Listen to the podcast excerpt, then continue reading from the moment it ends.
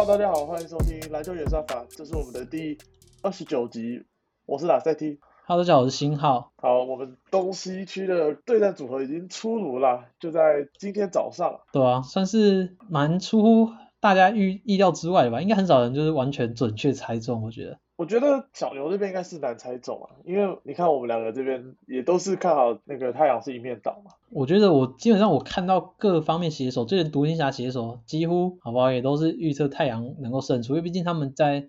今年赛季缴出的表现真的是过于稳定了，然后独行侠反而是就是其实一路走来没有那么被看好，没想到就是竟然可以在最后面的五场比赛赢了四场这样。那你觉得回到这个系列赛，虽然其实我没有很喜欢检讨已经打完的系列赛了，但是你觉得这个系列赛当中，太阳这边是出了什么问题？我觉得就是其实一直以来他们都有蛮完善的进攻系统，那加上一个就是一个很出色的后场指挥官去指挥他们的进攻，那那他们其实在整个体系的确立之后呢，不管是在阵中有多名主力的轮流缺阵，他们还是可以打出稳定的战绩，也是大家看好他们的原因。不过其实就是他们一直以来遵循这个战，这遵循这个体系，在季后赛其实遇到了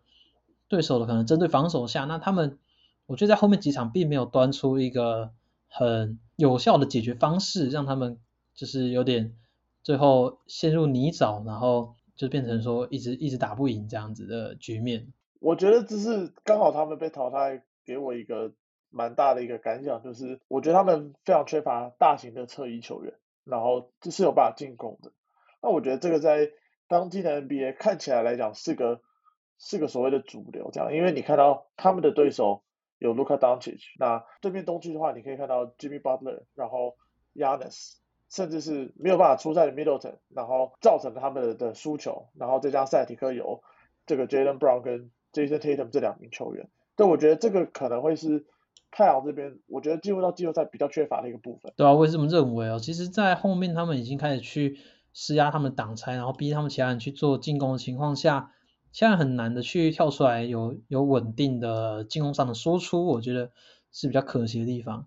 对啊，那我觉得大家在过度谴责太阳的同时，应该也要给予独行侠，不管是他们的球员，还有他们的那个教练团，我觉得要给予蛮大的蛮大的 credit，他们在这一块真的是调整的非常好，然后那那个球员也是一直都没有放弃，才可以在最后面有这个逆转的结果。我觉得回到一个其实我们在这个节目上蛮常提到的一个讨论点啊，当然我觉得就是我们其实蛮常谈到就是 DeAndre Ayton 值不值得顶薪这件事情。那其实过去来讲，我们之前在节目上谈到的时候，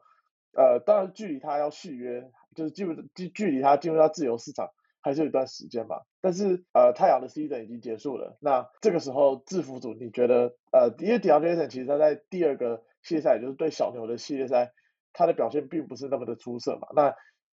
也没有办法惩罚到独行侠这边阵容比较小的一个问题，最后导致了其实太阳是没有办法晋级的嘛。那你觉得 Aton 这个点没有办法发挥到一个很好的状况，你觉得他明年值不值得太阳给他顶薪？太阳这边是该把他留下来，那值不值得顶薪这一块，其实也要看到各队是怎么去想的、因为他其实现在是一个受限自由球员的情况下。各队是可以给他，可以自由的去跟各队谈合约，那最终由太阳这边来决定是否要跟他续，要匹配他的合约。所以其实如果各队都不愿意给他顶薪的话，那太阳这边也不用用那么高的价码把他留下。如果假设真的有队伍愿意开出顶薪去抢他的话，这时候我认为太阳还是必须留下他的，因为他在市场上面的价值其实是算是蛮难取代的。那这个系列赛虽然对上了独行侠的。极端的 five out 阵型，他的发挥其实在防守端是蛮蛮吃力的、让独行侠这边投进蛮多的三分球。但我觉得其实也不能完全到怪他，因为他其实已经算是横移相当出色的的中锋了。那其实我觉得有时候在有几站，其实可以看到有点类似狗贝尔第一轮被射烂的情形，就是 A 城在来到禁区协防，但是他的球员他放掉那个球员，并没有其他太阳的球员轮转过去，导致他们被投了三分球。对，那我觉得这些的话是。整个球队在系列赛的调整没有来的那么迅速，然后可能在例行赛的时候没有遇到这么多这样的情况，这没有遇这么遇到这么多像这样的情况下，所以球队的应变的反应不够，而不是说 Aton 本身有这么大的缺陷，我自己是这样看的。那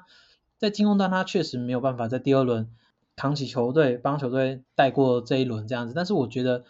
有一部分也是太阳的进攻模式，其实一直以来都很仰赖双位的发动，所以当双卫在这块被限制的时候，其实没有他们的传球，没有他们，然后也没有过多的，他们也没有过多的进攻端的战术可以让 Aton 这个点可以去发挥，所以变成说他一直以来都是担任一个接应点的情况下。没有办法在高效跟队友串联，导致效率下滑。我也觉得也不能完全都怪他，所以其实现在在网络上面一面批评他，我觉得对太阳也不是坏事。就是他们也许真的有机会用更低的价码把他签回来，但是我觉得把他签回来这件事情是一定必要的，不然在未来几年太阳要再强势来争抢这个总冠军，我觉得是会有难度的。对我其实还蛮赞成的，因为 Chris Paul 他在进入到这个三十七岁之后，也就是对上独行侠后后半部的系列赛发挥状况是非常的差的哦，所以这会造成如果太阳真的明年想要再重返到今年这个 level 的话，我觉得他们对于 Chris Paul 的依赖性势必得降低。这支球队你要找到第二个 go to guy，除了 Devin Booker 之外，基本上一定就是 DeAndre Ayton。所以我是认为选择不多，他一定是得留下来的。那留下来的情况下，呃，我觉得是必然的，就是刚跟刚刚信号讲，那变就是说他们要怎么用。这才是关键。那如果你留下来，结果下个赛季你还是非常仰赖这个双位，甚至是 Michael Bridges 这些球员的发动的话，那我觉得对于 Aton 跟对于整支球队的平衡其实是比较不公平的。对，那我自己觉得他没有办法惩罚到呃小牛队这边的防守。当然，相较而言，我是觉得比较可惜一点啦。对啊，所以整体而言，就是太阳这边自己要再做调整。对啊，但是就是因为他们其实去年杀入了冠军赛。算是让大家对他们的期望提升了不少。那今年又是拿到联盟第一的龙头的战绩，所以变成说今年在第二轮落败就变成好像很令人失望。但是其实他每次第二年打季后赛而已。那当初公路队是在东区吃了蛮多年的苦头，最终才成功拿下冠军嘛。所以我觉得太阳队就是持续努力，那在这块持续调整，未来还是有机会的。所以还是他们至少他们还是有一块。就是有一群年轻的核心可以期待他们成长，我觉得就是还是要有耐心，不然如果这时候真的就把 A 腾放走，我觉得可能就会有点从就是就不愿你不愿付这个钱把他放走，我觉得就有点重现当初雷霆三少有没有打入总冠军赛，结果放了哈登走，最后就再也碰不到这个总冠军的地板。好，分区冠军赛的话，现在变成是达拉斯独行侠 A.K. 小牛要对上的是金州勇士队。可以预见的应该是这个系列赛会有大量的外线投射。那那那不然直接开门见山讲好了，你觉得哪队会赢？说真的，我觉得在两队的近况而言的话，我这边反而会给独行侠有机会进到冠军赛这样子。因为其实 Golden State 他在我认为他在第二轮的系列赛对上 Memphis 的时候，其实状况不是很好。那包括其实有一场是。在没有 j a m a r 的情况下，是狂狂输了四十分吧？对啊，那一度是落后五十几分。对，那我自己觉得他们在外线的投射的把握度，然后在防守上面，进状况来讲，不是他们完整的那个感觉。对，那反观小牛队这边，他不管在攻守两端，我认为现在的发挥是非常的完整的。然后，呃，除了卢卡之外，球员包括呃 Jaden Brunson、呃 Reggie Bullock、Dorian Finney-Smith、Maxi Kleber 这些球员。其实他们目前体系上的配合是非常好的，所以我反而觉得有机会应该是那个那个 Mavericks in seven 这样子。其实其实我我跟你想法蛮接近，但是我想我我会想要我自己就是在反复思考，然后就是后来我自己的结论，我想要给出的预测是独行侠六战解决，但是我在影片里面，我因为我在要做影片嘛，我在影片里面应该是会讲七战，不然我应该会。留言应该被炮轰烂，然后就我在想这个预测的艺术，知道？我后来发现预测四比零这件事情是很 CP 值很低的，因为四比四比零跟四比一的差距都是都是就假设四比零跟四比一，你要表示这两队选手实力差距很大，那四比一的 CP 值绝对是比较高的，因为那个一可以是任何一场嘛，就是哪一场他赢了一场。就都会是四比一，但是如果四比零的话，等于是四场都要全输。对，像我第一轮预测公路打公牛是四比零，后来就错了。对，四比零的 CP 值是比较低的。那再来的话，我觉得四，如果你在预测一个队伍，他可能被大家视为可能就是比较 underdog 的时候，你预测他四比三胜出，我觉得是比较安全牌的行为，就是可以让，就是让主流的观众不会那么的反弹，然后同时又可以兼顾到你的预测。对，那像我自己其实很想要说 Dallas in six。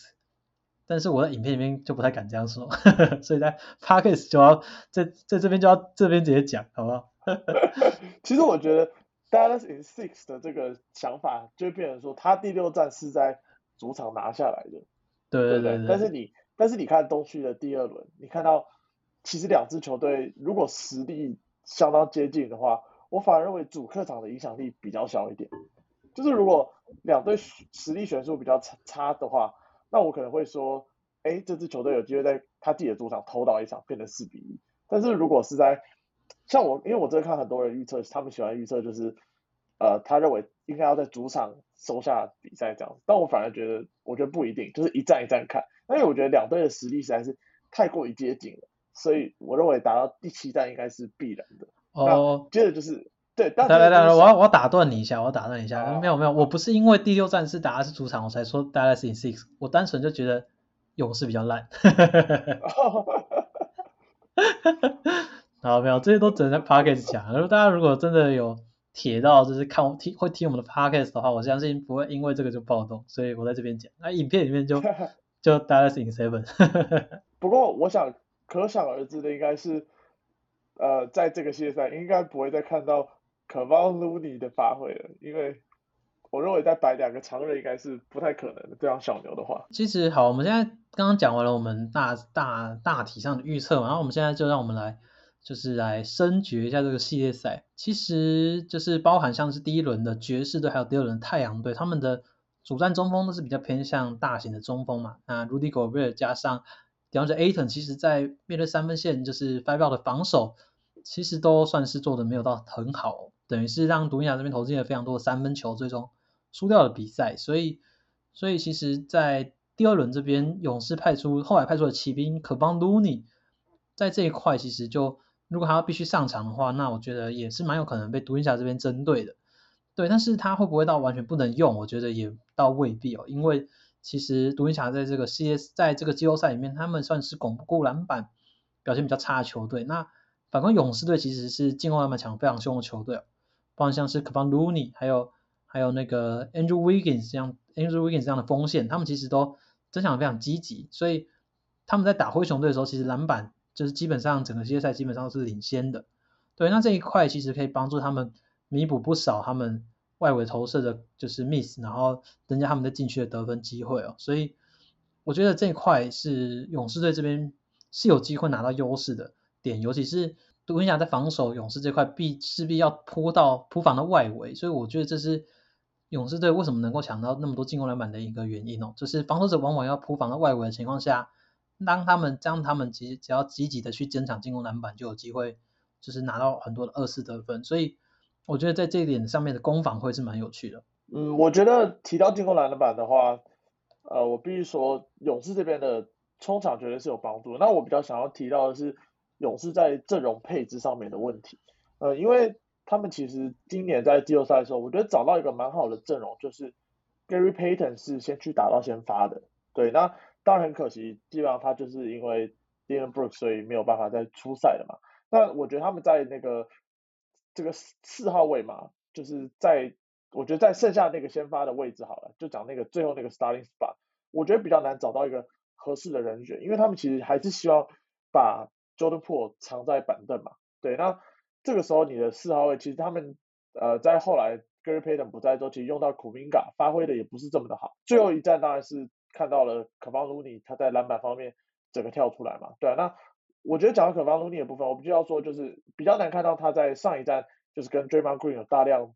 上场的时间嘛，因为其实他们在系列赛前面甚至是第一轮的时候是几乎不太看到这个场景的嘛，对，那我觉得这个部分他必须要找到一个。呃，比较好的可以 stretch 出来，让勇士的 motion 体系能够持续好好运作的球员。那我觉得比较适任的球员应该是呃大前锋 Otto Porter。那这名球员他其实在进入到季后赛的表现来讲，呃，相对是状况没有那么的好。对，那在勇士队其实少了 Gary Payton 的情况下，我自己觉得关键是像 Otto Porter，然后 Clay Thompson 这样子比较纯射手、比较以投篮为主的球员，他没有必他没有办法在呃这个系列赛好好的发挥掉。对，Otto Porter 其实在后面表现相当出色，然后也帮他们拿下胜利，只是后面又受到伤势的影响，导致后面又没办法出赛，所以他能不能够赶上西冠，我相信也会是非常重要的一环。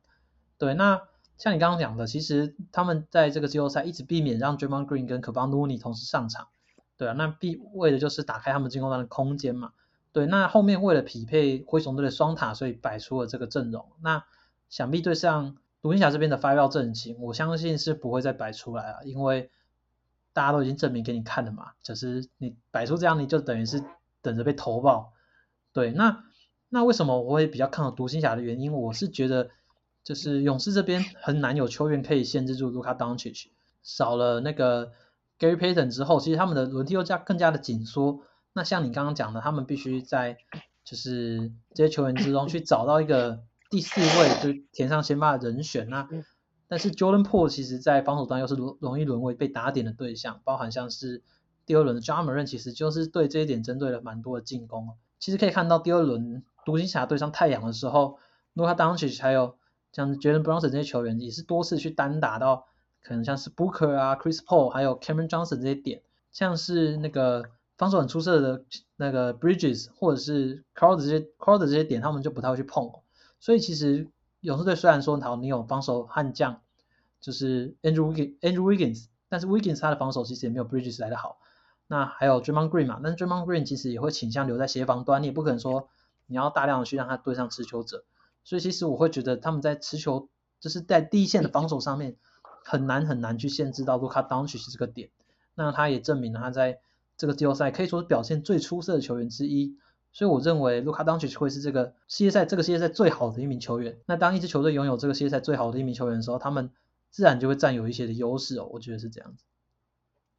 对，其实呃，讲回到这个攻防的问题，呃，讲到勇士的防守的话，其实我蛮赞成您刚刚提到。那接着我想再提小牛队这边进攻球员的数据。以目前进入到季后赛呃这十十几场比赛来看的话，我们可以看到呃，Reggie Bullock 他三分球命中率是百分之三十八。然后 Dorian Finney-Smith 是四十二，百分之四十二，然后 Spencer Dinwiddie 也百分之四十，Maxi Kleber 将近五成，四十九点二 percent，然后最后一个 Davis Bertans 也来到百分之四十三点二，所以你跟我说这些这这一票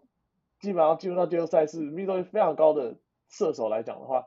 对勇士的呃外外围防守来讲负担会是相当大，所以那我也蛮赞同，就是理论上应该是会看到那个 Andrew Wiggins 他会应该会是第一个对到。卢克当起的球员，对，那但是在这些球员都有外围投射，甚至像 Bronson，然后 Spencer Dinwiddie 有下球的方式的情况下，我认为一开始他们他们还是免不得采取 All Switch 的的防守阵型，这就会很容易造成洛克当局可以找到他喜欢的人去打点嘛。一旦被他打开了，那接着你的防守是不是要去势必要做辩证的话，是要夹击或者是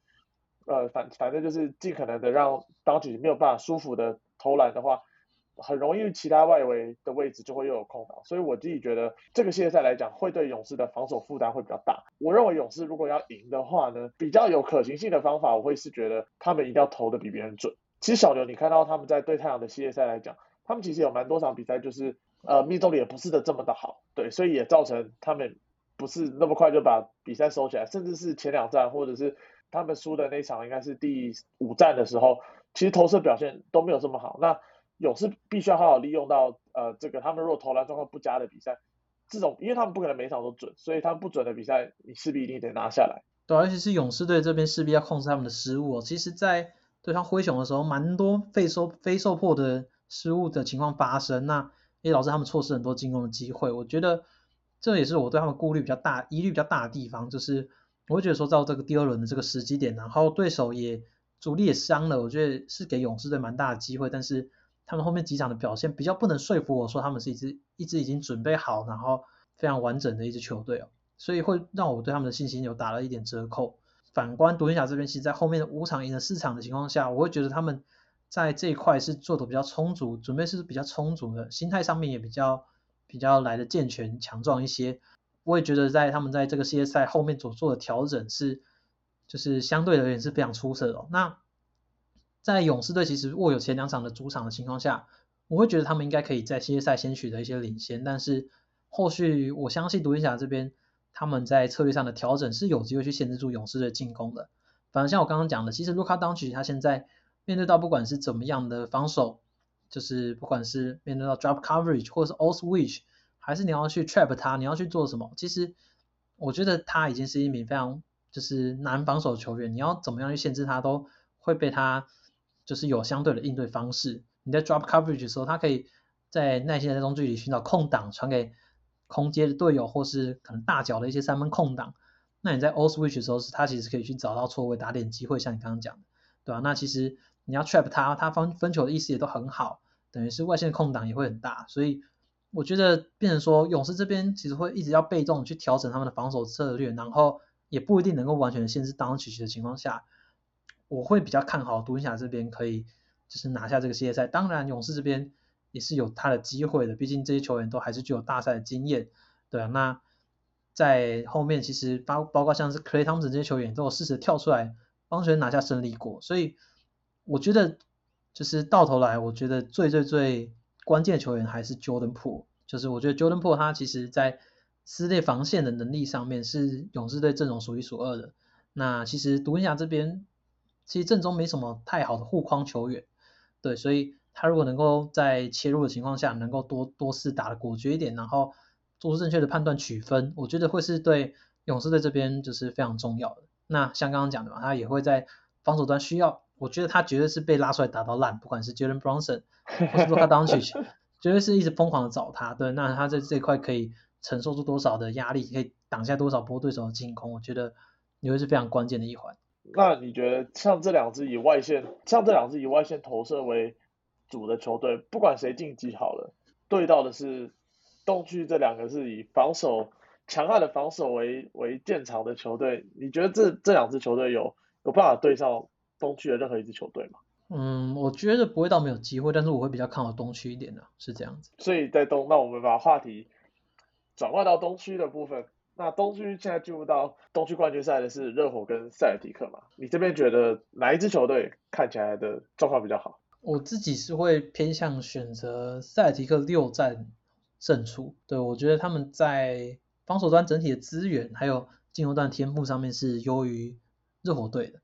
对，那当然热火队这边其实我也觉得他们没有大家想象中来的可能这么招架不住。我觉得他们其实在防守策略上面的多变，还有他们其实就是阵容的深度，我觉得是可以在前面几场给到塞尔提克蛮多的难题的。我会觉得塞尔提克能够在六战中最后胜出的原因，还是因为。塞尔提克这边的防守资源同样也是非常的雄厚。那我觉得热火这边的进攻，就是他们的，因为其实他们的进攻非常仰赖很多的手递手，然后很多的跑位去找到一些空档之后的出手。那他们其实比较擅长打的是一些纯粹防守，对。可是其实塞尔提克这边他们是相当擅长换防一支球队，我觉得他们在这一块其实可以让热火的进攻运转的较为不顺哦。所以在他们有这么多就是。他们其实，在防守端的资源，然后还有他们可以做非常多调整的情况下，我觉得热火队这边相较之下，进攻端可以拿出来的武器是比较少一些的。相较之下，我觉得最后在防守战的情况下，Tatum 还有 Jalen Brown 这边所具有的进攻天赋，可以让他们就是最终可能在六战这边可以突破热火队的防守，拿下东区冠军赛的胜利。其实我觉得谈到塞尔提克，我觉得当然要先回来谈一下他们。呃，相当精彩的系列赛对上公路嘛，我相信大家可能就是现在 Tatum 算是被捧上天的情况啊。对，那我这边还是比较保守一点，因为可能可能我对于 Tatum 这场只有拿十分的比赛比较记忆犹新吧，我就会觉得这支球队它不是一个他的进攻球员，我觉得相对而言比较没有那么稳定。对，那反观是我这边看到热火的进攻主力 Jimmy Butler，他其实在对上七六人的系列赛。当他们被追平之后，甚至是在第三战之后，他的表现一直都非常的出色，包括他的强攻。那对于这支进攻上限比较低的热火队来讲，我觉得他的表现一直都很好，而且是一直都很稳定，不管输或赢。你有一个这个进攻点这么稳定，再加上他们的防守基本上是没有办法变化的稳定。对，那我会觉得这支热火队真的是没有大家想象的弱啊。对，那尽管如此呢，我会觉得关键会是在呃热火队的理当是另外一名的 All Star，就是三十五队的 Kyle Lowry 身上。他因为伤势的关系嘛，其实他在呃前面的系列赛上场上场时间也不多，然后有有时候是因伤都没有办法上场。对他上场时候讲白了就是在垒外线也投不太进，那进攻能做的事情，攻守能做的事情其实都不多啦。对，但是我相信今年他们找 Kyle Lowry 来，应该是希望火化他们。进攻上有更多的选择，而不是反而是成为攻防上面的累赘这样。所以我自己觉得进入到这么关键的东区关键赛 c a r l o r y 势必得跳出来，对这边来讲会是热火的关键。对，但这次看了他前面的系列赛来讲的话，我这边相对还是会看好塞尔提克一点。所以其实我跟你的预测应该差不多，应该会是塞尔提克在五战或六战有办法解决掉热火队。对，那谈到那个塞尔提克队这边进攻的部分，其实我反而觉得他们的进攻其实，在系列赛的后半段，我是认为表现的很好，就是在最后两战六七战来讲的话，但是热火能够提供的一个防守强度，其实又跟公路不一样，因为你看到公路其实他们在外围防守上面其实是破绽是相对比较多，因为没有 Chris Milton 的情况下，他们必须要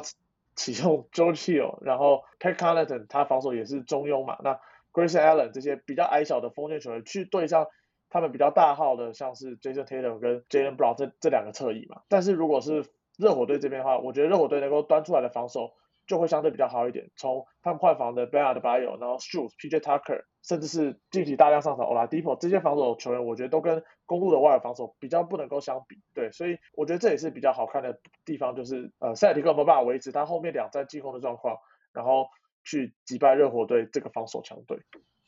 其实主要是公路后面几场，他们成也成退，败也成退啊，应该这样讲。那前面看到他们靠成队防守取得了一些优势，也在系列赛始终都取得领先，或者是就是平手，没有没有落后过嘛。但是后面其实，在赛提克这边抓到了进攻的节奏之后，频频的去攻击他们的错位，就是高攻击到他们的错位，还有他们成退的弱点，让最后一战其实 Grant Williams 完全的爆发，投进了非常多颗三分球，也帮带领他们拿下胜利。那热火这边他们的其实防守策略方式就没有那么的极端，就不会像是公路这边就始终放他投三分球这样子。就是热火他们这边防守是相较之下是较为弹性的，包含他们有可以第一排换防，他们可以守沉退，他们也可以守到很多不同的区域联防，我觉得是他们的优势所在。那我也觉得在系列赛的前段可能会对赛提克这边造成蛮大的麻烦，因为其实赛提克他们在就是把 Marcus Smart 拉上先发控位之后，其实算是舍弃了就是一个传统的可能后卫持球点这个就是这一块，等于是说加强了全队的团队防守。那让 Smart 还有 Tatum 这些球员去磨练他们的持球的应变能力。那相较之下，他们确实在季末，就是从季初到季末这段时间有着显著的成长，也让他们这支球队其实就是在具有良好防守的同时，也同样有就是进攻端也不会到太差。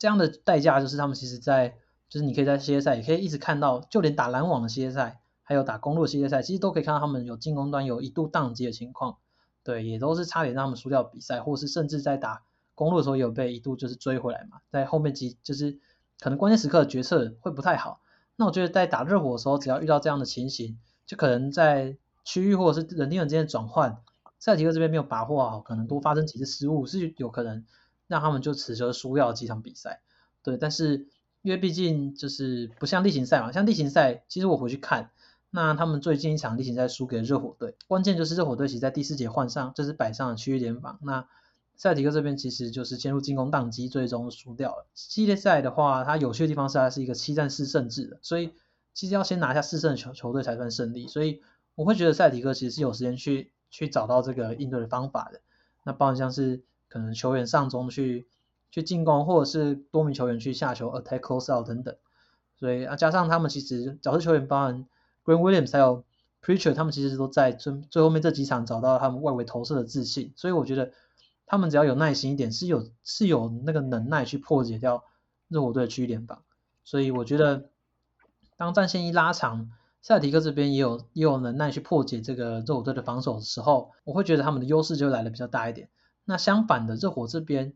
他们要他们如果战线一拉长，他们能够应对到塞尔提克这边的换防。我觉得武器就没有来的那么多，对，因为其实他们包含像是射手 Max Truth，还有可能 Hero 这些球员，他们其实都是在对手沉退的时候会有比较好的发挥，就是可以靠手递手还有一些挡拆去制造外围投射的空档。那其实只要对手开始换防或者去对位到外围，让他们就是第一拍没有空档之后，其实热火球员的单打实力都不是那么好。对，那你刚刚提到说 Jimmy Butler 他在前两轮的表现相当稳定，我也同意，他确实是这个季就是这个季后赛目前表现非常稳定的可能前三名球员。但是他其实在前两轮遇到的防守球员，其实我认为几乎没有比得上是这个塞尔提克的先发球员的任何一位的。你可以说是第一轮老鹰队的迪昂，就是主守他的 Hunter 可能有可能有可以跟塞尔提克先发球员匹配的实力，但我觉得就是塞尔提克这些来的，就是包含像是 Marcus Smart，然后 Jason Tatum、Jalen Brown、Green Williams 还有 Al Horford 这些球员，我觉得防守都是更为出色的。那第二轮七六人。更是没有在外围上面良好的防守者。那马蒂斯戴博他也是偏向后卫的防守者，所以大多时候也没有主守到 Jimmy Butler。我认为他在这两轮遇到的防守强度跟打赛迪克是会完全不同的，所以我自己是不看好他在面对到这个曾经限制住限制住 Kevin Durant 还有 Yanis 打的就是也是打起起伏伏的这个防守阵型，我不认为 Jimmy Butler 可以持续缴出这么高效的表现。是蛮有理的啦，不过赛迪克其实刚刚谈到那个公路的那个那个 drop 哦，其实我刚刚现在我现在在看这个数据，Green Williams 今天在三分球外线，你知道他出手了几次吗？我记得他出手超级多次啊，他创下纪录。他一个老兄出手了十八次啊，超猛狂投啊！对啊，因为呃守他的是那个嘛，Brook Lopez 嘛，这也造成了。就是，而且他们这场比赛基本上是用 Brook Lopez 用到底的，对，所以 William 他在这个地方是蛮舒服的，对。那其实我看到塞尔提克他们在呃在面对到第七战的情况下，其实我觉得他们的调整也做得很好，包括他们勇敢继续启用那个 Payton Pritchard 嘛，那他也确实的在板凳板凳上表现相当出色，六投四中的三分球，对。那包括他们也勇于让 Green Williams 一直的出手，我觉得这些都是赛迪克能够在进攻端。能够端出来的，包括 five out，或者是你要你要禁区有好的协防者的话，其实今天原本是可以出赛，但是呃因为防守，我觉得因为是公路防守阵型的关系都没有上场的 Robert Williams，对，所以我觉得他们在进攻端能够端的东西其实是呃其实是也是也是不少啦，对，但是总而言之这场呃这两个系列赛基本上会是一个低比分的比赛，我蛮相信他是呃两队的进攻球员可能都没有办法好的发挥，那。这个时候就变成要看到的是，呃，篮板的保护，因为你你投不进嘛，那篮板的保护，然后呃失误造成快攻就是 easy bucket 的机会，这些东西会落在谁身上？我认为会是呃这个系列赛蛮蛮胜负蛮大的一个关键。我我觉得我也算算蛮同意的，就是篮板球巩固，篮板球巩固还有可能失误这一块，会是两边非常需要注意的。那讲到失误的话，其实就是除了刚刚提到 Jason Tatum 跟 Marcus Smart 这边。必须要更好的处理球之外，其实像是热火的 Hero，我认为他在前两轮面对到挡拆后的夹击，一直以来表现都不是太好，就是他很容易爆传发生失误，或者甚至就是球被抄走。所以这一块我觉得塞尔迪克如果做好功课的话，适时的在挡拆掩护后去包夹等等，那 Hero 这边就会有受到蛮大压力，他也必须要更好的处理好他的球，这是我觉得大家系列赛可以关注好的点。所以你是不是 hero 黑啊？你连两个礼拜喷他，他就真的他季后赛打超烂呐，他季后赛真的打超级烂，所以我知道，真的，对，所以热火真的是前两轮真的是靠防守防守赢下来。那其实进攻端在线，我觉得只有只有 Jimmy Butler，所以还有 Max r u s 其他真的就还好。对，那这两名球员在我像我刚刚提的嘛，我觉得他们在这个系列赛也不会打那么舒服，所以就真的打就是真的是防守战啊，就是。但是也没有说就是阿塞尔提克，虽然我现在是看好塞尔提克没错，但是假设他们都一直一直没有办法解决这个热火的防守难题，尤其是 Eric s p o s t r a 你哪天知道他又可以给你端出什么菜？对，所以我自己也是蛮期待。那其实太阳队这边也证明给大家，也就是示范给大家看，就是如果你没办法解决对手丢给你的难题，那尽管你可能是被看好那一方，你最终也是有可能输掉这个系列赛。就是啊，你这个问题就始终解决不了，然后对方就抓这个点。痛打你，你你就是等着落赛。对，我觉得我一直觉得季后赛跟例赛最不一样的点就是，他很重视那个阵容的 flexibility，哎，就是他你能够多变，就是人家遇到问题的时候，你有办法有办法解决这个问题。那这有时候就牵扯到你能够端出什么样的阵容来来解决嘛？你的球员有没有呃，譬如说你在板凳上有没有骑兵可以跳出来，或者是你哪些球员有没有哪些能力？对这些东西都还蛮重要的，所以我认为这是一个看系列赛一个蛮关键的一个，就如果要预测的话，是一个蛮关键的一个方式，对吧？所以我们也期待这两支球队能够有一有一个好好的厮杀。因为其实因为其实两队等下我讲，因为其实两队都有都有实就是都有能耐可以摆出大阵容跟小阵容。那我这边的板凳，他们其实也都一度有摆出小阵容来应对。那你觉得 Dwayne Dedman 在这个系列赛应该要获得？多的上场时间呢，还是就是没有上场时间？应该要在替补端摆出小阵容，因为他们其实打七欧人的时候一度是弃用他嘛，对不对？对对对，其实我觉得这取决于他们呃对 Deadman 的一个限制，因为其实 Deadman 他在挡拆之后其实有蛮，他只能守对方其实对对方一定是守成退，那这时候就是要谈你对于他三分球的把握度的信心嘛。那其实他在我现在调一个数据出来看，他在一八一九年在老鹰队的时候，他场均出手例行赛场均可以出手三点四次的三分球。那这个数据表示他其实是一个会投篮的人，那命中率也来到了百分之三十八点二。那今年的话，我觉得是因为 s p o r t s a 战术设计的关系，那他今年场均出手只有到零点七次，但他的三分球命中率高达四十 percent。所以你相不相信他的外线？我觉得会是一个蛮大的关键，因为如果他上场，对面要很沉的话。他的外线一定是空的，那如果他投进一两颗的话，我认为防守变化，防守一定会出现变化的。对，那但如果你不用的话，你反而用比较小的阵容去应对的话，我觉得 Tucker 有他的他的优势啊。但我觉得，我觉得这反而是取决于塞尔提克这边进攻在端什么，我防守在端什么。我我会觉得说弃不弃用要取决于塞尔提克这边一开始他在进攻上他他的轮值变化是什么，因为我觉得我很难用进攻去赢。塞提克就是他不要，他不会脑子一直在想着我将要怎么攻，我将要怎么攻。我觉得关键都还是在防守。对，所以那如果你关键在防守的话，你就要看人家怎么攻。我我我我的感觉是这样。对，如果是他们想要采取沉退防守的话，那 d a t a m 自然是可以在替补端拿出来用嘛。但如果他们想要更积极的一些防守，扑到外围或什么之类，那摆出小阵容就会是他们的解答。像是 Kellen Martin 这球员在第二轮可能没有得到那么多机会，那我相信在。在这一轮应该是会得到更多的上场机会哦。塞尔提克这边同样也有小阵容跟大阵容嘛，那他们其实，在后面几场收官是都比较喜欢摆上比较偏小阵容，像是 Derry Derry White 还有 Preacher 这些球员都会同时在场上，那就可以把空间拉得非常的开。所以我觉得这也会是两边教练就是可以不断的博弈的部分啊，就是不是不是说啊我就是要摆大阵容，或者我就是要摆小阵容，就是永远都是靠对方现在摆的是什么，然后。我要怎么去应对的，去去做调整？对，所以我觉得会是蛮有趣的。不过如果要我预测的话，我会觉得小阵容现阶段来讲，对于 Celtics 是比较有利一些的，因为他们目前几名这种放在小阵容会在场上的球员外线是比较准的，除了刚刚你提到 David White，包括 Preacher，那如果你让 Grant Williams 跟 Hofer 去扛到十五号的话，这两个球员在这个季后赛看起来外线是表现的相当的好的，但如果你是让 P.J. Tucker 去扛到五号的话，那你的侧翼球员，呃，外线的状况，我反而觉得对热火来讲比较没有那么稳定。包括刚提到的 k a l e Martin，或者是你让 Oladipo 去打到四号，那或者是呃，除了 s h o e s 之外，那其他球员，我是觉得他们的投篮状况相对比较不稳定一些。因为你如果要打小阵容的话，你投篮一定要准，我觉得这是第一个要点。然后第二个，我觉得才是你的中锋防守球员要切防能力要够强。对，除此之外，我觉得。就纵观来看的话，我觉得热火在小阵容上面会比较，近期来看是比较不利一点的。嗯，热火这边真的是全体在季后赛三分命中率都是持续下跌啊，除了 P.J. Tucker 有季后赛四十八点四 percent 的命中率提升之外，其实其他人大部分都下跌的，所以，所以我自己是觉得热火这边的进攻状态真的不是很妙啊，我自己还是看好赛迪克多一点。当然，Ari Spoelstra 他本身执教经验跟伍多凯也不能比嘛，所以。还是看还是看一看吧，因为其实当初两年前大家也是比较偏看好塞尔提克一些，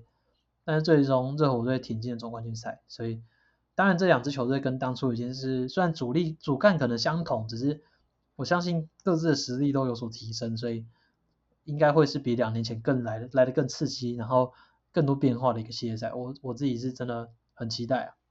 我我也很期待。那在我们谈完东西区的这个冠军赛的预测之后呢，我们想说在这集渐渐的开始聊一些被淘汰的球队。那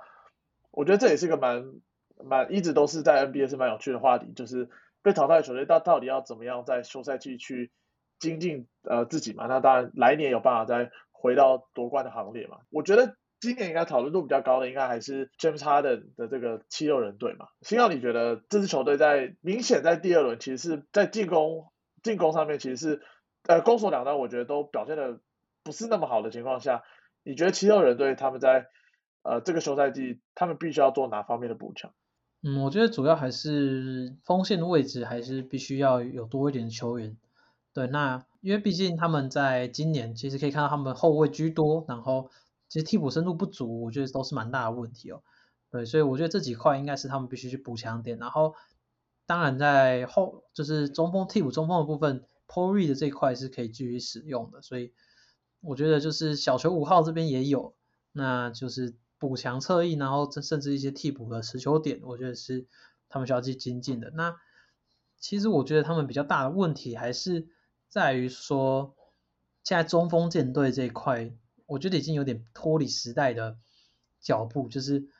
当你正中一定要摆上一个大中锋，然后吃掉四十分钟以上上场时间的时候，其实在防守端就蛮容易被针对的。我我自己从今年的季后赛的感想，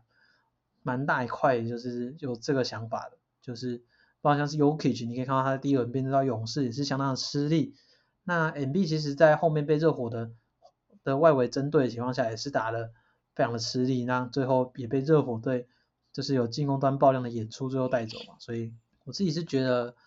现在这个阶段是不是不应该再靠大型中锋组队？虽然难得今年哇都是常人在入选 MVP，然后好像是常人年代，但是我自己觉得在季后赛就是这一块真的有点就是有点难以调整，因为其实像你侧翼的话，当然就最好调整嘛。那后卫的话也可以靠一些。可能防守端的策略的掩护去掩盖他的缺点，但是其实中锋的话，当你一个很大型中锋在场上的时候，其实你说你要守到什么样的 coverage，就是都很难去铺防到外围，所以就连 Aton 这种已经算是具有移动力的中锋，也是遇到阵就是 five 阵型也是蛮吃力的，所以，所以我在想说，今年选秀会不会大家都不不敢选中锋了？呃，不过其实我对于这个，我觉得这个这个点我自己是没有这么的赞同，哎，就是。我觉得，我觉得这有点像是防守资源的问题。这有在在我们 Rudy Gobert 的那一集有在有讨论过，就是我们觉得 Utah 他的防守资源是不够，他在锋线上的防守资源是不够的。对，那我觉得这些都可以完全烙印在七六人跟那个金块上面。那尤其是我想讲七六人，因为 MB 当然相较于呃 Nikola Jokic，他是一个更好的防守者嘛。对，那。这点有点在于是 Joan B 他出不来，他出不来是因为他动动得太慢吗？还是你的身后没有好的其他协防者？我觉得我比较倾向于后者，才会导致九 N B 或者是 Rudy Gobert 这些球员，他必须要大量的在呃禁区内去准备做协防。那反观七六人这边，我觉得他们在锋线上的防守强度是完全不足的嘛。对，那包括他们要摆出的球员，像 Tobias Harris 或者是 Danny Green 这些。呃，老化的一个也都不是以防守为主的球员，对啊，所以我觉得这是七六人比较可惜的地方了。那如果讲到季后补强的部分的话，我自己觉得七六人呈现一个蛮大的一个问题，就是他们明年 James Harden 应该是会执行他将近四千七百万的那个球员选项。很明显，从这个今年季后赛来看，他现在价值绝对不是四千七百万，大概是我认为大概是两千万左右的一个价值，所以。这个薪资卡在这里，那如果没有球队有愿意接手他的话，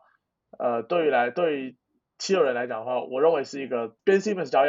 我认为对七六人来讲是一个蛮大的一个一个 lose 的，这会卡到他们今年在二二三年的一个一个补强。那至于在选秀上面，他们今年的首轮其实目前是握在那个 Brooklyn 这边的情况，对，那。二十几顺位吧，我有点忘了，二十三，这也会造成他们在选秀这块要做补强也有点难度。接着提到的是，他们其实，在呃被淘汰的那场比赛，Danny Green 是是受伤的嘛？那他其实这个同人 ACL 的情况，所以明年赛季能不能够回归？那他的下一个赛季他的那个合约是呃非保障的，所以也老实讲不确定性也很多。所以整个阵容上面他的薪资大量的集中在 James 的、Tobias Harris 跟 Joel b 上面。还好的是 Maxi 还在走新秀合约，不过你在其他球员上面的补强，我认为七六人能够做的有限，所以七六人现在处在一个在 Harden 的交易案过后，我认为他们处在一个蛮不利的位置。对，我也觉得，因为其实他们算是 all in 的 James Harden，那在这个赛季其实失败的情况下，面临到他未来的续约，如果真的这顶薪长约签下去的话，算是把未来的空间蛮大程度卡死了，所以势必又要迎来 Harden 他未来实力的下滑，未来实力的下滑，那 M B 这几年的巅峰如果过去。这样，七六人如果没办法顺利冲冠的话，我觉得就是在这笔交易上面，就是真的是蛮大的失败。所以在哈登这块合约的处理上面，我觉得管理层这边应该还是会谨慎去面对，不管是可能缩小合约年限，或者是看能不能就是因为也有传出哈登可能会愿意降薪一点嘛，但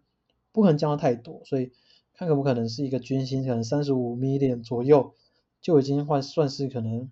对七六人来说算是不错了，但是因为他们势必得续约嘛，因为他们等于是把未来的签也都付出去了，所以如果哈登没有把他续约留下来的话，等于是他们什么都没有，这是更不可能的情况。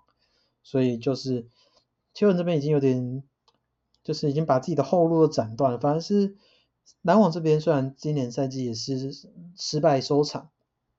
然后也成为蛮多人嘲笑对象，但是他们相较之下是获得两枚首轮签那。Ben Simmons 其实这个赛季虽然失败，但是他是没有出赛的嘛。同时他们也有掌握到 Steph Curry 接下来合约都还有还有的情况下，我觉得篮网这边是未来是比较好操作一些，就看这些球队未来怎么去去那个，就是怎么去操作，怎么去评估。所以我自己是觉得，像你刚刚讲的，你觉得不同意说中锋舰队这块还是不行？我觉得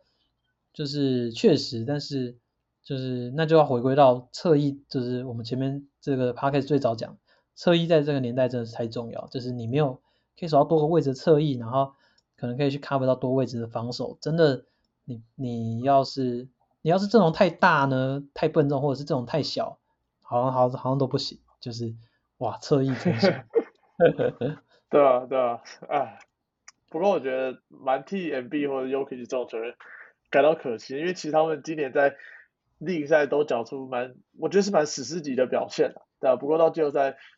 很明显他球队就是缺乏帮助，对，尤其是 Yokic 在在对上勇士的比赛其实非常的明显啊，他每场比赛都打的像快死了一样。那你觉得如果 Jamal Murray 跟 MPJ 复出，金块队可以可以走到哪个哪个位置？你觉得他们还有机会冲冠吗？我觉得 Jamal Murray 如果呃，能够维持，不要讲他在 bubble 的表现，讲他在例行赛的表现的话，这支球队其实是蛮有机会冲冠的，因为 Aaron Gordon 他在防守端能给你的还是蛮多的，对，那呃 MPJ 他基本上他的投射呃还就在那里嘛，对，那我自己觉得这支球队以西区目前来看的情况下，我自己觉得他们大概呃实力大概有在前五左右，这就要看有时候要看赛季的表现。对，但是我认为如果有在这两个球员如果有的话，然后他们的板凳也维持着他们这两三年，其实，在板凳上面都有一定不错深度的情况下，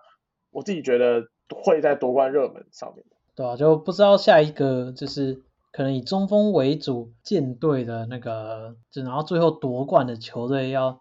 要什么时候才会发，就是什么时候才会出现下一次？因为目前这样看来的话，丘人跟金块好像。就还有一点，还有一点距离，就是我觉得未来主流可能还会是，还是会是侧翼的天下。谁有谁有活力好侧翼可以，像是去年其实公路嘛，他们有 Yanis 可以打到打到五号，这种比较弹性的阵容。然后这前年是 Los Angeles Lakers 嘛，那你的 AD 就跟去年的 Yanis 差不多概念。对吧？对然后在在之前的暴龙，虽然暴龙他们是有 Marcus 啊，不过他们。他们当然，他们整队防守资源侧翼上面也是很足够嘛，好像是就是 Kawhi Leonard 啊、s i a k a 嘛，然后还有 Danny Green 等等，然后替补有伊巴卡什么，反正就是也是侧翼防守群很够。那在就前面都是勇士王朝嘛，也是也是打五小，所以真的你要真的追溯到最前面啊，那应该是那个 San Antonio Spurs 打的比较传统这种，但是那也是就是八年前的事情了，所以就就看之后。之后未来会是什么样的发展，我自己也是觉得蛮期待。就是究竟中锋什么时候才可以重返他们的荣光呢？对啊，其实其实马刺他到最后也是让 Tim Duncan 打了蛮多时间在五号，不然其实 Tim Duncan 他生涯的前期就是可能是零五零六那就中中前期的时候，他也是标准的四号位嘛，所以就是我又可以感觉到那个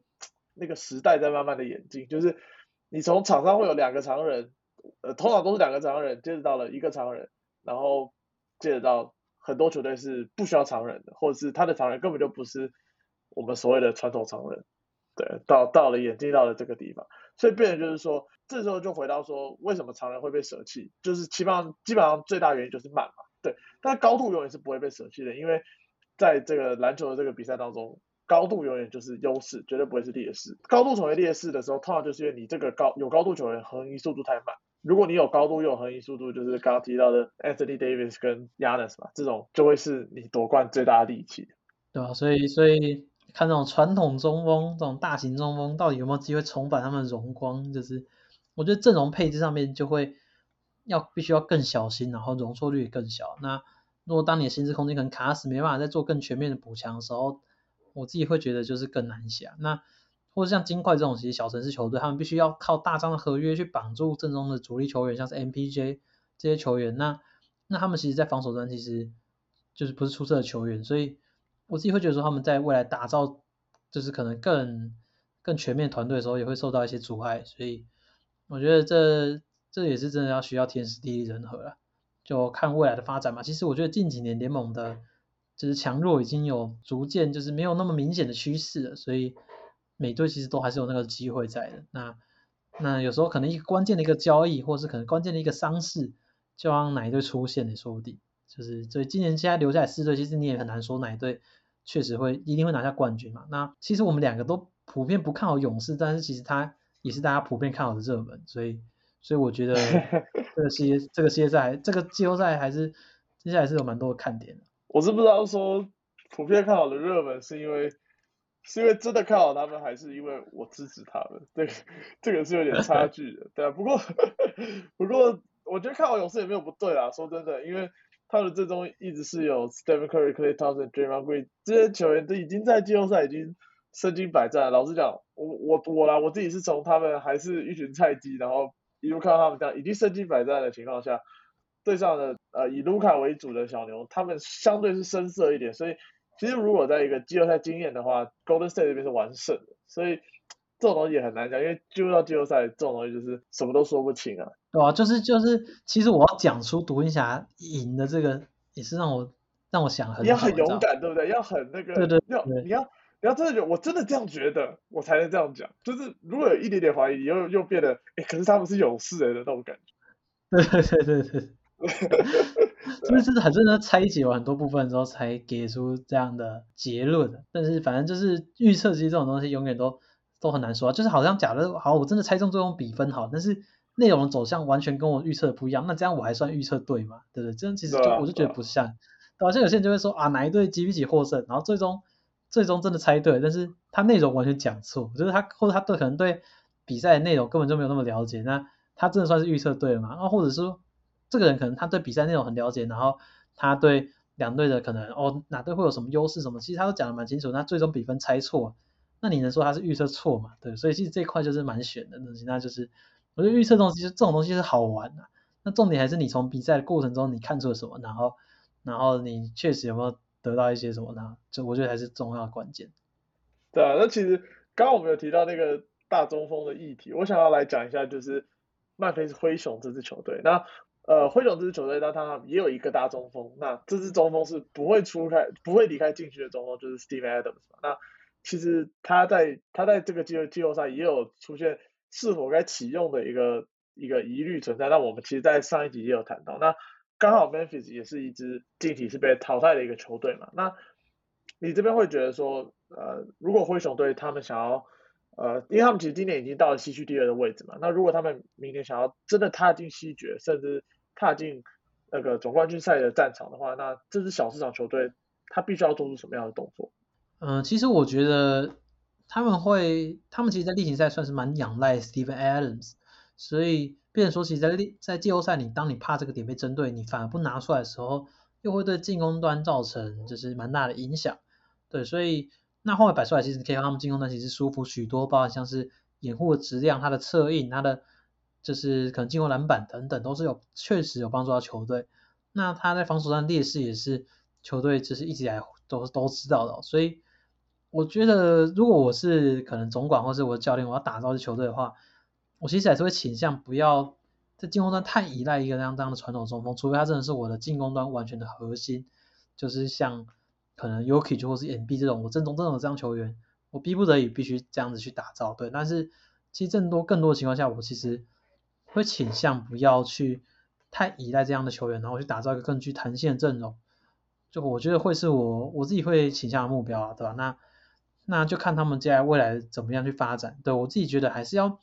渐渐的摆脱对 Steven Adams 的依赖。那他们其实，在例行赛很多仰赖进攻篮板去争抢，然后仰赖非常多的可能防守压迫去攻防转换。我觉得还是要在进攻端可能有更多面，就是体系上的发挥，然后去为可能。新生代球员，包括像是 Jason Junior，还有可能像是 z a r Williams 这些球员，在明年有更多，就是在进攻端他们可以发挥的机会。我觉得会是灰熊队必须去做的，就是撇掉就是 John Moran 这一块，他们其实已经在今年进步很多了，但是其他点必须在就是进攻端也要进攻端角色也要有来的更多一点。我觉得会是。他们来季最大目标。对，其实我觉得在 Memphis 这边的话，我自己会觉得跟那个太阳这边其实有点接近，就是他们的球员基本上还是偏向于后场球员居多，包括你看他们比较像进攻的三箭头就是 j a m a r a n 然后 Moran 倒了之后变成就是那个 Dylan Brooks 为主嘛，那接着是 Desmond Bay 这样。那我会觉得说，因为他们这两个，尤其是在 j a m a r a n 倒下之后，你看到他们非常仰赖 Steve Adams，然后他跟射手的一个配合，其实这个我们在例行赛就已经讲过，呃，他们很依赖于这样的打法。对，那其实我觉得依赖 C M S 并没有错，因为你在例行赛，你你其实还是要在例行赛有好的表现。那你例行赛还是得依赖他，包括他在就刚提到高 S 的掩护，甚至是在进攻篮板，那甚至是在 Jump 的防守这些东西，我觉得呃掩护这些东西都是 Adams 能够提供。其实他算是一个一个移动相当缓慢的中锋来讲，他能提供的东西其实非常的多。明年的话，他是年薪一千八百万，我不觉得 Adams 他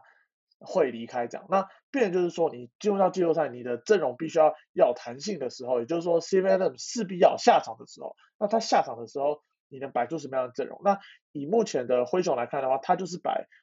Triple J 配上的是 Brandon Clark 去保护他的禁区嘛。对，那我自己觉得说，呃，Clark 其实表现相当的出色，但他毕竟比较像是呃偏五号位的四号。对，那。如果他们能够养出像，我觉得今年季后赛偶有佳作的 Zaire Williams，当然我觉得他太年轻了，所以现在对于他如果有所要求也是蛮不公平。但是如果他能够成为一个呃攻守两端都相当好的侧翼，如果他能够在防守端有加强，然后在投射端有进步，那他能如果能够在比较小的阵容的时候，能够当一个很称职的四号位的话，我觉得这名球员对于灰熊来讲会是一个蛮期待的一个点。对，那当然。其实他们在薪资结构来看的话，其实是相当的好哦。除了这个 Dylan Brooks、Steven Adams 跟 Jaren Jackson 之外，其实大部分球员都是在走这个新秀合约的，对啊，所以他们也是有机会在这个休赛季去做一个补强，对啊，补强他们自己在战力上我觉得比较缺乏的部分。对，那我也蛮赞同说，就是不要那么仰赖 Steven Adams，对，但是以例行赛来讲，就是或者是对面如果进去是比较高大的情况来说的话。他对于这个 Memphis 来讲，人是不可或缺的一个球员。对啊，对啊，所以我我没有说要去更改他们的体系或什么，我只是觉得说，这是确实你要在让年轻球员有更多在进攻端上面的责任，或者是他们要去他们要去寻求的。那他们今年其实要包含像是 Tyus Jones 还有 Kyle Anderson，可能就是明年不知道会不会再回归。对，所以其实在这一块也是要需要有人再补补上。对，那我自己是觉得 Tyus Jones 应该会。尽全力签回来，那 Kyle Anderson 就看价嘛。那对吧？Slow mo，Slow mo。对，因为明年他们其实还是有一些年轻球员可以补上来。我是觉得真的真的超慢的。对啊。他真的超慢，说不定也许明年 Santi Odama，Odama 直接变成 Evan Mobley，他们他们就超强。不过我今天我看到他们被淘汰之后，那个 Desmond Bay 就说他要带 Zaire。去那个，就反正就他跟来在一个暑假一直训练，一直训练这样。这件事还让我蛮期待。年轻球队就是这样，对啊，那不知道我自己是觉得他们要夺冠是还是有一定难度了，除非有再长出第二个稳定的全明星球员，还是要期待一下可能翟业或者是 J J J 他们未来的发展。目前就看起来这两个人最有可能嘛，或许是 Desmond Bain 啊，不过我觉得他还是比较偏向就是出色的角色球员、先发球员，但是嗯，对对对，所以我觉得可能就是依赖看这两个人，除非 Desmond Bain 好不好？其实他其实在生涯第二赛季投出这样三分球成绩已经是相当不可思议了，说实在的，所以他如果真的可以成长为科里汤普森那种等级的射手，那那当然是有机会，对吧？这就是就是看他们继续怎么样发挥下去。其实他今年在生涯第二年已经打破他们灰熊队史三这单季三分球记录，所以所以也是所以真的也是蛮蛮厉害球员。那当然有一部分也是因为灰熊单季三分球记录本来就没有那么强。可是其实你去想哦，就是呃，如果是一个两个后场的强力后场来去做奖来去做夺冠的为主的阵型的话，那我会想到勇士啊，对，那当然呃 Go To Guy 就是 Sam Curry 就 John Moran 嘛，然后。刚刚提到的 Clay Thompson 跟 Desmond Bain 去做比较嘛，但是其实你看到这样的阵容，在没有 Kevin Durant 情况下，他们也就是拿了那一冠。那一冠大家不知道记不记得，就是 Kyrie 其实是受伤，是后来是没有办法打，然后 Love 也没有办法，所以变得就是说，呃，你看到他们到第二年的时候就会遇到 LeBron，那我觉得一样都是一个侧翼的一个问题，所以我这边还是比较期待，就是有高度，然后有移动，有弹跳能力，然后可以长出一些。啊，主要还是在 Williams 最后最后是一个 Kevin 还是一个 Harrison Barnes 的差别。对对对对对对对对。对，我觉得如果他是一个 Wiggins，那那就已经不错。就今年的 Wiggins，今年明星赛前的 Wiggins。明星赛后我就不敢恭维。啊，那我们这集也差不多都到这边了。OK OK，希望大家听得开心啊，然后就看到时候好不好？勇迷就期待一下勇士能不能打我们脸。打打打脸我们也没关系，啊没也没关系，反正其实我后来发现，如果大家都跑来跑来我这边，就是如果后面要打脸，然后跑回去看我的影片，我又赚蛮多流量，其实蛮赚的。就大家就回想要回来追我，然后跑去点我的影片，然后说啊当初还敢预测独行侠赢啊什么什么之类。其实现在就是我现在已经不太会受到负评影响，你知道？其实其实一开始真的很难，就是。这很难消化，就是大家可能会觉得，就大家平常可能常常听到那种什么什么名，就是名人啊什么之类，然后再讲说他们可能因为这些负面言论得到忧郁症或什么之类，然后大家可能会觉得很难以想象。但其实在我开始做 YouTube 之后，然后其实其实这真的有时候真的也没干嘛，就是会有一堆人跑来追你，然后有些人也讲多很很恶毒的话，就你完全无法想象，就是你平常在生活中完全不会遇到。就是平常不会有人走在路上就突然诅咒你家人，或者就是诅咒你这个人怎么样怎么样。但你在网络上面就是遇到这种事情，其实一开始会真的蛮难消化，但是后面就是我都想说啊，反正这些人都帮我看我的影片，都帮我赚了，还是蛮赚。我觉得啦，因为像像你现在在做这个 YouTube 或者是刚提到一些艺人，他们比较像是有点是靠群众而生啊，你一定要有这个观众嘛，因为你吃观众，你是观众是你吃饭的东西，所以。你相对而言，当然会比较在意他们，因为你就做给他们看嘛，对吧？所以我觉得这是一个比较一般人比较难以去理解的一个部分，对吧？那如果观众不喜欢你，当然会比较容易去受到蛮大的打击。不过我觉得，当你有自信，就是当你影片做到一个程度，你有自信的时候，你其实就不会那么担心别人怎么说，因为你知道你自己做的东西是好的，是扎实的，是没有问题的，对吧？所以我觉得你已经过了那个时期了。对啊，对啊。不过就是，就是真的还是要。维持住那个正确的心态，我觉得才比较不会受太多他人的影响。因为毕竟你真的平常现实生活中不会，真的不会不会受到这么多批评的。但是你当你开始做这些，你就是一定会有一堆人跑来说你不好。所以就是，那我觉得也是蛮蛮有趣的一个体验的。就是还好我之前在办活动的时候，已经也算是有体验过了。就是总是会有一堆人在那边嘴说这活动烂的不行。对，就是你要看到那些肯定你的人啊，一定还是有人是肯定你，然后觉得你做东西做的很好的。这些人只要比较多的话，那就代表你做这件事情还是很有、很有、还是很有意义的。所以就希望，如果真的有可能，可能现在大家听众可能也有遇到，就是可能被人否定或这些，就是同样情况的时候，也可以想一想哦，是不是也同样有的一些人是肯定着你的？那就是往好的方向去看，然后正面的思考，就是只要是你想做的事情就持续做下去。我觉得就是希望可以跟大家分享的一个我自己过来的经验。，嗯，好，那我们就差不多了吧，这集差不多到这边了。差不多了。如果之后又有什么就是战况的，就是最新战况，我们再跟大家解析。好，没问题。好了，那就谢谢大家的收听啦，我是阿 CT，啊，我是新浩，大家拜拜。拜拜。